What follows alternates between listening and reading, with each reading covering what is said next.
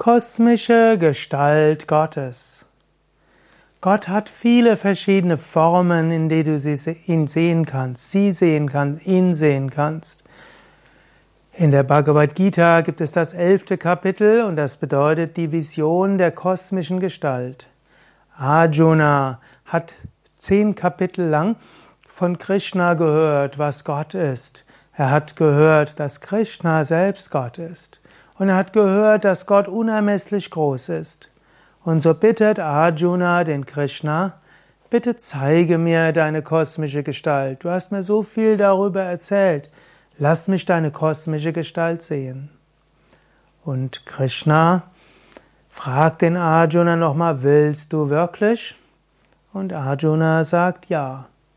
Krishna lächelt und sagt ihm noch mit deinen physischen Augen, kannst du die kosmische Gestalt nicht sehen. Ich öffne dir Divya Chakshu, das göttliche Auge. Und im nächsten Moment ja, dreht sich die Welt vor Arjuna und er sieht wie sich selbst und Krishna etwas weiter weg. Er sieht alle, alle Menschen zusammen und er sieht, dass alles plötzlich in Krishnas Körper ist dann sieht er die ganze Erde wie eine, ein kleiner Teil der kosmischen Gestalt Gottes. Dann sieht er das ganze Sonnensystem. Dann sieht er die verschiedenen Sterne und schließlich das ganze Universum Teil dieser kosmischen Gestalt.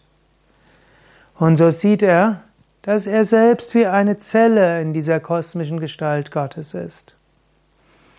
Dann wird es auch etwas erschreckend, denn jetzt sieht Arjuna auch in die Vergangenheit und in die Zukunft. Und er sieht auch, dass in dieser kosmischen Gestalt alles Mögliche passiert. Alles Mögliche stirbt und verschwindet. Er sieht, dass all diejenigen, mit denen er zu tun hat, demnächst alle sterben werden.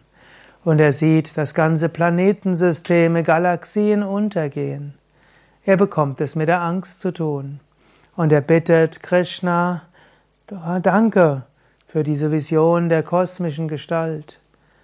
Aber bitte, gib mir wieder das Normalbewusstsein zurück.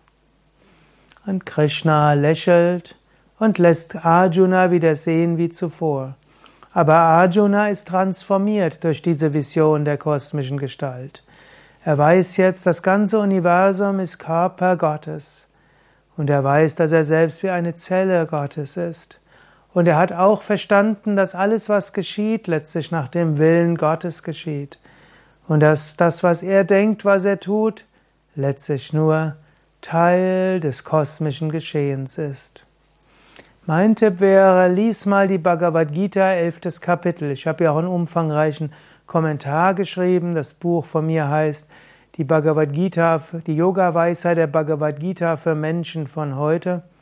Lies das ruhig und dann lass dich inspirieren von dieser Vision der kosmischen Gestalt.